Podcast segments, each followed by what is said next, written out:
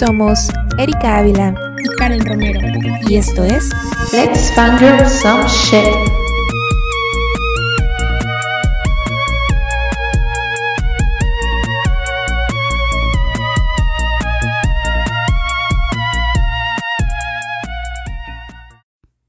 Hola a todos, bienvenidos a nuestro podcast. Preparen su tacita de café y pónganse cómodos que hoy vamos a chismear un rato. ¿Qué onda, Karen? ¿Cómo estás? En este que es nuestro primer podcast y nuestro primer episodio. Estoy bastante nerviosa. Como tú sabes, estuvimos planeando esto por bastante tiempo, sobre todo el cómo transmitir nuestras emociones y todo lo que queremos construir con este podcast.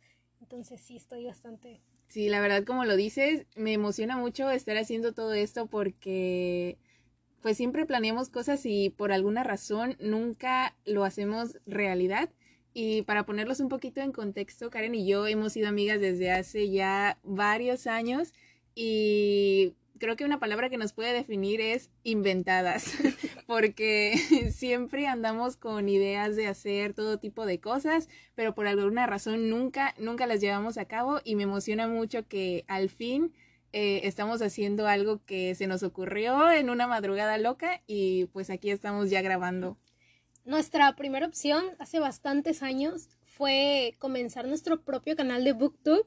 En ese entonces, cuando apenas estaban iniciando algunos canales, cuando apenas era bastante famosa Fa, eh, Raiza, Clau apenas estaba comenzando, entonces eh, nosotros leíamos muchísimo y fue cuando más estábamos en nuestra época Fanger, entonces nuestro plan ideal era ser booktubers, pero por alguna razón no nos animamos al momento, entonces esperamos bastantes años y pues ahorita ya pasó esa etapa. Pudimos haber sido famosas, de hecho, ¿eh?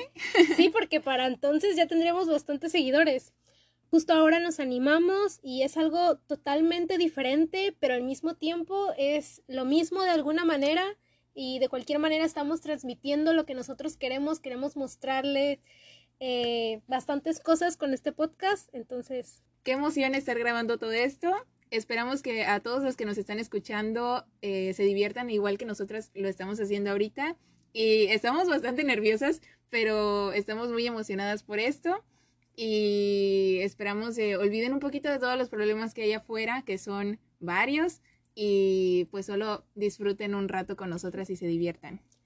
A fin de cuentas, lo que les queremos transmitir con este mensaje es que nunca es demasiado tarde para hacer algo que te apasiona puedes hacerlo hoy, puedes hacerlo mañana o en 15 años y por el hecho de que ya pasó mucho tiempo no significa que aún no estás a tiempo o que ya perdiste tu oportunidad, no, tú siempre tienes que intentarlo porque si realmente te apasiona, entonces lo vas a lograr. Bien. Bueno, ya que entramos un poquito en contexto, eh, vamos a pasar a lo que es el tema de hoy, que es el fangir Leo. Karen, a ver, por favor, saca tu enciclopedia de Tumblr y dinos qué es el fangirleo. Ok, comencemos con las definiciones básicas, claro que sí.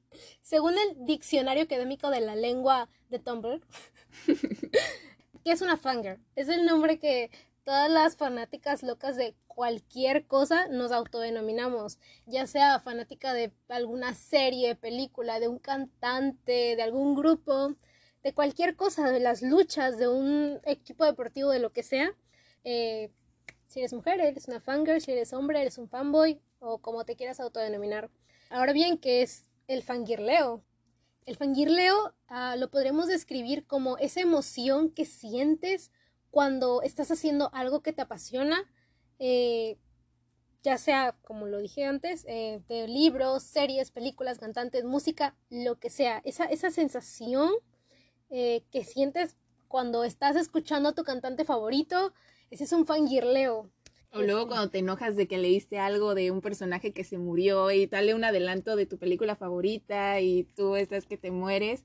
Todo eso es fangirleo. Y la verdad, somos expertas en el fangirleo. Y no solo nosotras, sino todos, absolutamente todos, hemos vivido en alguna etapa el fangirleo extremo. Sí. ¿Tú cuándo comenzaste a sentir este fangirleo? ¿Cuándo fue la primera vez que dijiste, no manches, yo estoy loca? Eh, yo soy una fangirl intensa, pero intenso.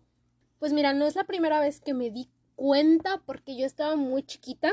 Pero ahora en retrospectiva, la primera vez que yo creo que fui fangirl, aunque no lo sabía, fue cuando estaba bastante chiquita y estaba muy de moda Hannah Montana. Yo tenía una obsesión con Hannah Montana. Coleccionaba todos sus pósters, tenía todos sus discos, no me perdía ni una sola transmisión de la serie. De hecho, mi cuarto estaba adornado todo, estaba lleno de puros pósters desde la primera hasta la última temporada. Todas mis libretas eran de Hannah Montana, la mochila era de Hannah Montana, la lapicera tenía que ser de Hannah Montana. Y en ese momento, obviamente, yo no lo sabía, pero ese yo creo que fue mi primer fangirleo extremo cuando pues yo tenía como unos nueve años. Fíjate que yo tuve algo similar, pero cuando estaba iCarly. Eh, yo era súper fan de iCarly, eh, no me perdía ningún episodio. Y no sé, siempre como que la energía de, ese programa eh, me transmitía mucho. Conecté mucho con el programa y yo nunca me perdía nada. De hecho, yo hacía muchísimo spam en Twitter porque, como sabemos, Twitter es una de las redes sociales que, pues, es como nido de fangirls y fanboys y fandoms. Entonces, este, ahí está súper chido porque conectas con un chorro de personas que tú no conoces o no sabes que tienen el mismo gusto que tú tienes y se me hace súper chido conectar así. Entonces, yo hacía mucho spam ahí de iCarly y de hecho, Miranda Cosgrove a la fecha me sigue en Twitter porque le hice tanto spam que no. No le quedó de otra más que darte Sí, follow. dijo. ¿Era eso o seguir soportando los 10.000 tweets diarios de Erika? Sí, de hecho le decía algo tipo de que Miranda me voy a matar, Ana. De que Miranda, por favor, sígueme y así por tres, por cuatro. No sé cuántos puse, pero al final me siguió. Entonces, yo feliz y, y sí, este, yo estaba al final con iCarly. Con, cuando transmitieron el último episodio que era I Goodbye, la neta yo sí lloré y fue como de no, pero pues sí. Es una etapa, tiene que terminar, así como cuando yo sufrí cuando terminó Hannah Montana. Sí, oye, oye, pero de Hannah Montana hasta hubo película. Sí, eh, estuvo la película, todas las series, después estuvo de invitada en todas las series que te puedas imaginar, porque ya ves que a Disney Channel le encanta hacer crossovers entre sus mismas series. Entonces, a pesar de que terminó, realmente yo la seguía disfrutando de alguna u otra manera. Pero este, yo creo que ya mi primera experiencia un poquito más grande, eh, ya en este mundo de fangirleo que conocemos en este momento y que definió bastante mi personalidad, fue cuando yo estaba en sexto de primaria. Estaba toda la fiebre de crepúsculo. Ala, sí. Eh, yo estaba muy chiquita para haber estado desde que comenzó, pero pues ya iban, acababa de salir la película de Luna Nueva. Yo en ese entonces todavía no leía, no sabía, no tenía ni idea, pero tenía bastantes amigas que, coleccionaban todas las revistas de Crepúsculo. Que si la donde sale Edward sin camisa, que donde sale Jacob sin camisa. La de Seventeen, ¿o cómo se llamaban? 17 a Sí, 20, sí, sí, ¿o cómo se llamaba la revista? No me acuerdo. Ajá, Seventeen. Tú Tú, por ti. también. Todas las revistas juveniles, Crepúsculo era la sensación y yo no tenía ni idea. Entonces me acuerdo que íbamos todos los días, no todos los días, cada semana, a comprar a Chedraui. Entonces yo me aburría bastante y me iba a la sección de libros. No específicamente ahí, al principio yo iba caminando hasta que un día me topé por con la sección de libros y me di cuenta de que ahí estaba Crepúsculo y dije, a ver, quiero saber de qué está hablando todo el mundo y Ujú. porque yo no lo conozco. Entonces, eh, me acuerdo que cada vez que íbamos a Chedraui, yo me sentaba ahí en el pasillo de los libros y me ponía a leer el libro. Y ya cuando nos íbamos, yo anotaba el número de página en el que me quedaba. Para la próxima semana que regresábamos, yo iba, me sentaba y seguía leyendo el libro. Karen iniciando la piratería desde pequeña. Claro que sí. y no fue hasta que cambiaron a la encargada de libros de esa sección y pusieron a otra nueva un poco más estricta que cuando me veía llegar me decía, no, no puedes leer los libros que están aquí, los tienes que comprar. Yo iba por el final del libro, le tuve que rogar a mi mamá Bien. que me lo comprara para poder saber cómo terminaba la historia. El punto es que desde ahí, claro que sí, yo también me uní a la fiebre de Crepúsculo, que no entendía al principio, yo no sabía que era eso de Team Edward, Team Jacob, pero una vez que comencé no pude parar. Oye, pero la, la fiebre de Crepúsculo comenzó con los libros o ya cuando comenzaron las películas. Fíjate que fue mitad y mitad. Obviamente, cuando salieron los libros, ya sabes que eh, la, la, pasión por la lectura no se fue más como que normalizando hasta apenas hace unos años, porque antes era muchísimo menos común todo eso y los libros juveniles no eran tan comunes. En ese entonces estaba los libros clásicos uh, o los ficción de adultos, pero realmente unos, una serie de libros dedicados a los jóvenes no había porque los jóvenes no estaban interesados en ese entonces por la lectura. Entonces, cuando salió Crepúsculo, que era una saga de libros dedicada literalmente a jóvenes de 15, 18, 20 años, eh, eso no había. Eh, lo más parecido era Harry Potter, aunque no recuerdo quién, cuál salió primero, si Harry Potter o Crepúsculo. Supongo que Harry Potter. Supongo que Harry Potter, pero era un poquito más hacia lo infantil. O había libros dedicados a lo infantil, que eran bastante infantiles, o ya hasta los adultos, pero a los jóvenes no había nada. Entonces, cuando salió Crepúsculo fue toda una revolución en la lectura, porque muchos jóvenes se comenzaron a interesar por la lectura gracias a Crepúsculo. Sí, de hecho fue el inicio para muchos de acercarse a, leer, porque... Y también para muchos autores que antes no se animaban porque obviamente no era un mercado. Entonces fue cuando también muchos autores comenzaron a animarse a ese mundo de la ficción juvenil. Y después, cuando salieron las películas, pues fue un boom todavía mucho más grande. Sí. Porque pues, de nuevo, ficción juvenil, pero ya para las pantallas grandes. Entonces, sí fue a, pues a nivel ya mundial más impacto a las películas, obviamente, porque pues hasta la fecha las películas siempre van a ser más impacto que los libros, porque la lectura no está tan arraigada en todas las personas, pero en el mundo de la lectura, Crepúsculo sí fue, marcó un antes y un después en todos los libros. Sí, totalmente de acuerdo. La verdad, yo de Crepúsculo eh, nunca me leí los libros. Por alguna razón no, no me sentí em, atraída hacia la historia, pero las películas sí las vi todas. Yo creo que debería leerme los libros, no lo sé, porque con esto de que salió un nuevo libro de, de Crepúsculo, pues como que sí me, me estoy animando un poco y con tu historia conmovedora que acabas de darnos.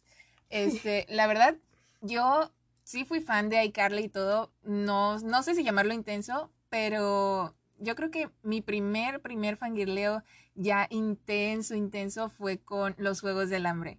Yo fue al inicio de la secundaria, creo que yo me acerqué a esta historia porque me llamó muchísimo la atención y la verdad los libros son buenísimos. A mí se me hacen buenísimos y hasta la fecha... No puedo negarlo, son geniales. Sí, hasta la fecha les tengo un cariño inmenso. No sé si por esto mismo de que fue mi primer fangirleo extremo o no lo sé, pero para mí son bellísimos y buenísimos.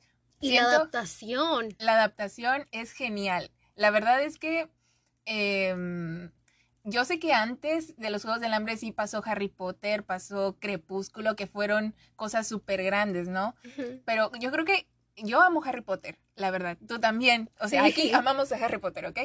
Pero, o sea, por alguna razón, no sé si por nuestra edad, eh, no fuimos tan apegadas en su entonces o tan entradas en, en, el mundo de Harry Potter. Yo creo que más que nada porque como salió cuando nosotros éramos muy pequeñas y no estaba tan inculcado ese hábito de la lectura en nosotros, pues ya fue hasta varios años después que ya había varias películas de Harry Potter, que ya nos conocíamos las primeras películas, eh, que ya nos empezamos a interesar muchísimo más como fanáticas más intensas y que ya nos terminamos de leer toda la saga, porque pues recién cuando salió, eh, pues no, de los libros, no sé tú, pero yo no estaba muy enterada. Sí sabía que existían los libros, pero pues no estaba tan motivado por la lectura. Sí, no, eh, bueno, mi acercamiento con Harry Potter fue por mi hermana. Mi hermana, la verdad, sí, sí fue una persona muy fan de Harry Potter y ella tenía los dos primeros libros nada más. Y sí fuimos a algunas premiers, de hecho, pero este, no sé, siento que por la edad como que no le agarraba tan bien a los detalles de, de las películas, no lo sé. Pero sí, este, yo tuve mi primer fangirleo hasta los Juegos del Hambre eh, me leí los libros y yo encantada. Siento que Susan Collins, que es la autora, eh, tiene una forma de escribir súper fácil o no sé cómo llamarle que, que mientras más lees, más quieres, de que es adictivo, avanza súper rápido en toda la historia y mm, siento que, pues no sé, siento que nos daba lo que queríamos. Por ejemplo, yo de que quería, no, Peter y Katniss, que no sé qué tanto, y pues me lo daba, pero había un giro en la historia después que era de que te quitaba absolutamente todo lo que creías. Y era de que sufre, sufre, sufre. Y me causó dolor, o sea, lloré, me enojé, tuve sorpresas inmensas. Mi libro favorito es En Llamas y al final de En Llamas es intenso.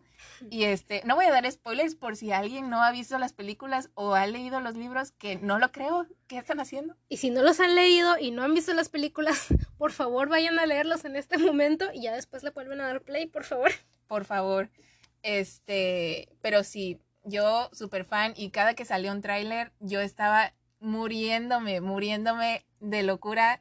De hecho, pues Karen me conoció cuando yo estaba con todo esto de los Juegos del Hambre y fue como de que, o sea, nosotras fuimos a las premier de, desde Sin Sajo parte 1. De Sinsajo parte 1, de Sinsajo parte 2.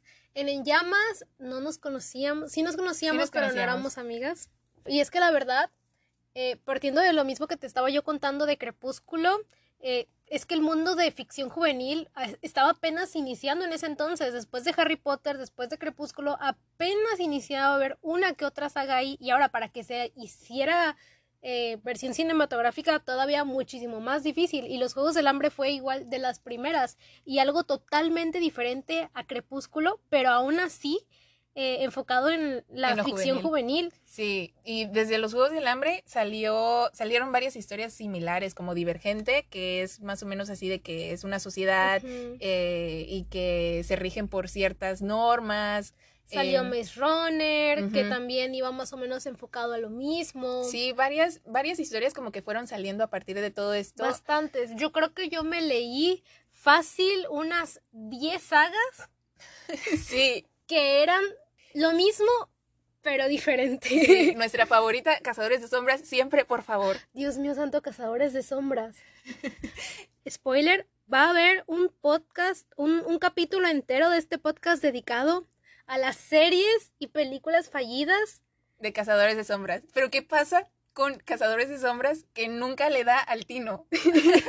Pero bueno, eso es algo de otro capítulo, ya lo veremos después. Ay, no. Volviendo al fangirleo extremo y a todas esas sagas que marcaron nuestro comienzo.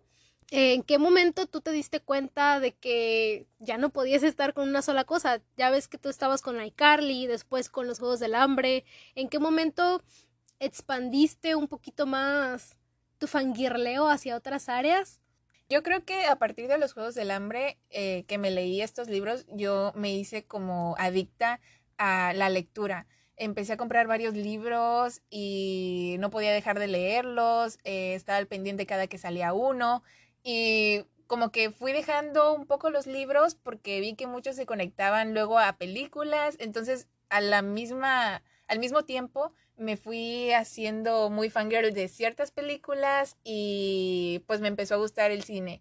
Eh, comenzaron las series, yo no era tan apegada a las series, pero creo que todo comenzó con Pretty Little Liars por ti, de hecho, este, porque yo llegué tarde a la fiebre de Pretty Little Liars. Yo llegué desde el comienzo, desde que comenzaron a salir los libros, antes de que fuera la película, me acuerdo que me leí los primeros dos, pero no estaba tan familiarizada con Pretty Little Liars, o sea, había leído los libros, pero los dejé pasar, de hecho ni siquiera me había enterado de que ven, de que se siguió aumentando la saga hasta como por 500 libros después. Sí. Después, en cuanto salió la serie, yo me traumé, me obsesioné desde el primer capítulo de Pretty Little Liars y después, por supuesto, que le contagié mi fiebre a Erika. Sí, yo ya llegué como en la temporada 4, creo, y ya fue, desde ahí yo fui fan de las series. Mm, Me terminé Pretty Little Liars y me comencé un chorro y ahorita yo sigo viendo series porque me encanta. Entonces sí, este, y ya como por 2015 em, me, me escuché todo un soundtrack de Hamilton y ahora soy súper fanática de Hamilton. Este, no, yo traumada y hasta la fecha. Entonces, básicamente pasamos de adicta a los libros a cinéfila totalmente, a seriadicta, no sé cómo llamarlo, la verdad. no sé cómo, no sé qué nombre describirlo, a obsesionado por los musicales, específicamente Hamilton. Hamilton, claro. Este, yo también tuve mi etapa por los musicales. eh, de hecho, yo la inicié por Wicked, que yo ya conocía Wicked desde hace mucho tiempo. Me vi unos cuantos videos en YouTube pirateados Sí, en nunca el musical falla. de Broadway porque pues no hay dinero, no puedo ir a Broadway. y después cuando me enteré que venía eh, el show aquí a México que lo iban a adaptar, yo lloré y lloré y lloré y supliqué porque por favor me llevaran a verlo. Y pues no, no se me hizo. Ay, Pero pude ver el show pirateado con un poquito de mejor calidad que de la de Broadway. sí, claro. Y yo creo que es mi serie musical favorita.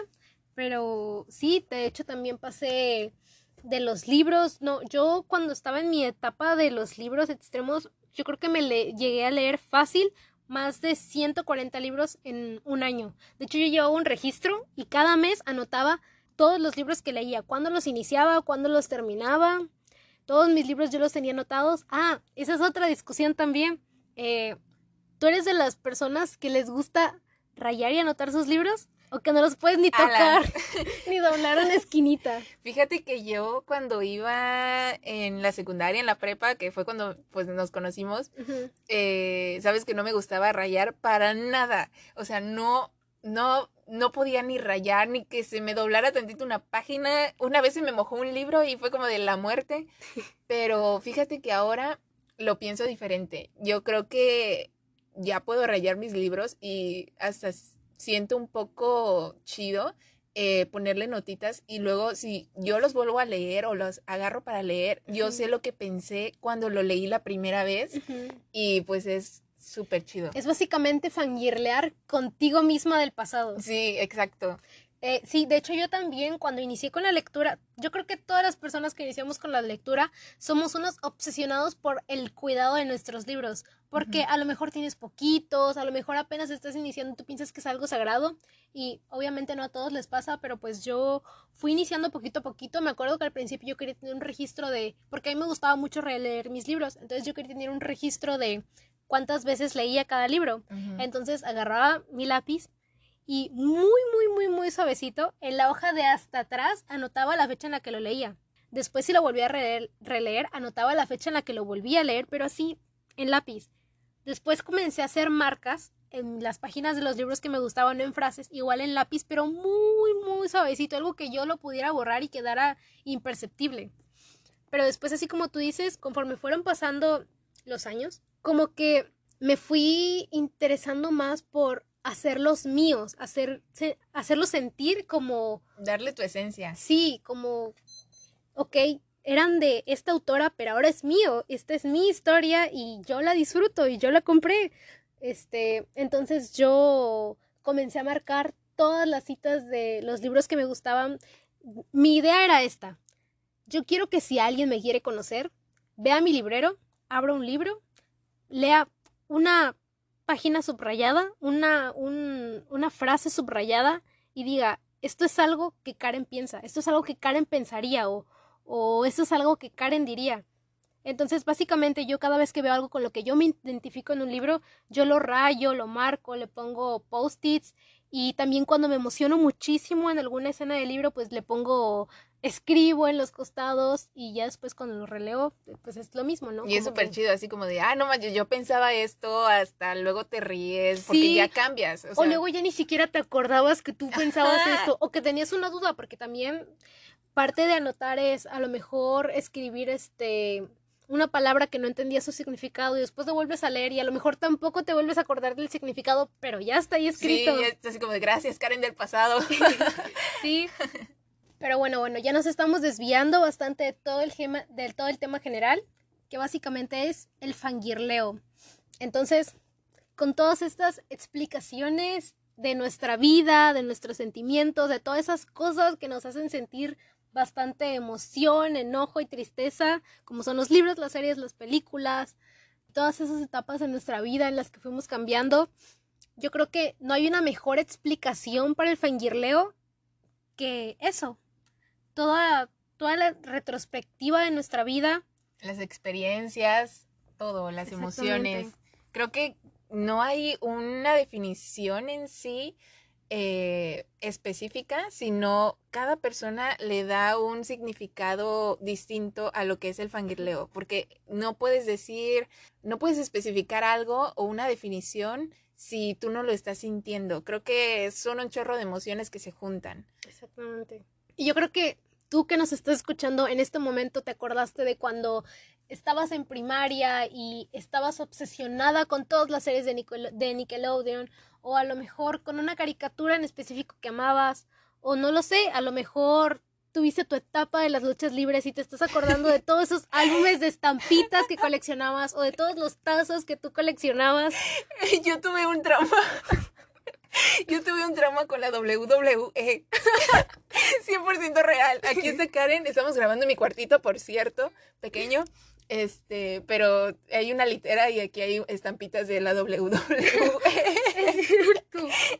Sí, pero bueno, este, pues sí, como lo dices, eh, todos se deben e- estar acordando cuando tú mencionas la palabra fangirleo o fandom o todas estas experiencias que acabamos de contar, todos tenemos algo que nos gusta tanto como para emocionarnos a este nivel. Y pues así como tú lo dices, no hay una definición más bonita y más exacta que la que cada persona le da personalmente, porque a lo mejor tú escuchas la palabra, no conoces realmente el contexto y dices, ok, fangirleo, este, mm, X, ajá, chido. ¿Qué significa? Una emoción, una emoción X, pero no, no, es muchísimo más que una emoción, es la combinación de todas las emociones, porque no es simplemente cuando estás feliz, también es cuando estás triste, enojado, cuando estás llorando porque se murió tu personaje favorito, Frustrado, no. cuando te dan náuseas por recordar que a tu cantante favorito le pasó algo malo, todo, eh, toda esa combinación de emociones y de sentimientos que nos han pasado en alguna etapa de nuestra vida, por nuestro cantante favorito, por nuestra serie, película, todos, absolutamente todos eh, somos apasionados por algo. No, no, no es posible que no, no lo pienses de esa manera, porque a lo mejor tú piensas que no, pero después te acuerdas que todos los días antes de dormir escuchas a un cantante en específico o no sé, algo en específico. Todos, todos, todos tenemos gustos muy diferentes, pero yo creo que lo que nos une a todos es que todos nos apasiona algo. Y ese, sentimiento, esa emoción, esa tristeza y esa frustración es el fangirleo en su máxima expresión. Exacto. Y siempre vas a encontrar personas de la misma forma que se sienten igual que tú y tú probablemente piensas que eres el único, pero no, hay un chorro de gente que también le gusta y gustos hay varios como dijiste y pues lo importante aquí es fangirlear. Tú date gusto, tú date. Pues bueno, yo creo que eso sería todo lo que queríamos explicar en el episodio de hoy porque como lo saben, eh, nosotros decidimos ponerle a este podcast Let's Fangirl Some Shit por esto, ¿no? Por la palabra fangirleo. Y pues sí se nos hacía importante eh, hacer este primer episodio sobre el fangirleo que es para que estén un poquito más familiarizados. Eh, esperamos que les haya gustado y que al menos se hayan divertido un poquito. Eh, nosotros nos divertimos muchísimo. Y más que nada, lo que nosotros queremos transmitirle es que tú puedes sentirte segura escuchándonos porque es como si estuviéramos en una plática entre amigas contando nuestras emociones, nuestras experiencias y básicamente eso es lo que queríamos transmitir en este episodio que es el primero que nos conozcan un poquito y que sepa que todo lo que nosotros sentimos también lo sientes tú y que todos estamos pasando por lo mismo aunque estemos en lugares totalmente opuestos de la tierra todos sentimos ese fangirleo por algo y pues básicamente eso es de lo que va a tratar nuestro podcast y en los demás episodios ustedes se van a ir dando cuenta. Vamos a hablar de temas totalmente distintos. Películas, series, eh, Libros, superhéroes. cosas que nos gustan y que creemos que ustedes también comparten o podrían compartir con nosotros. Y bueno, eso sería todo por el episodio de hoy. Muchísimas gracias por escucharnos y nos vemos en el siguiente episodio. Bye. Cuando al fin estemos juntos, Los los dos. No importa que dirán, también la sociedad. Aquí solo importa nuestro amor. Te quiero. Ay, a ver. Eso lo podemos incluir en los bloopers de YouTube. A ver, ya vamos a iniciar.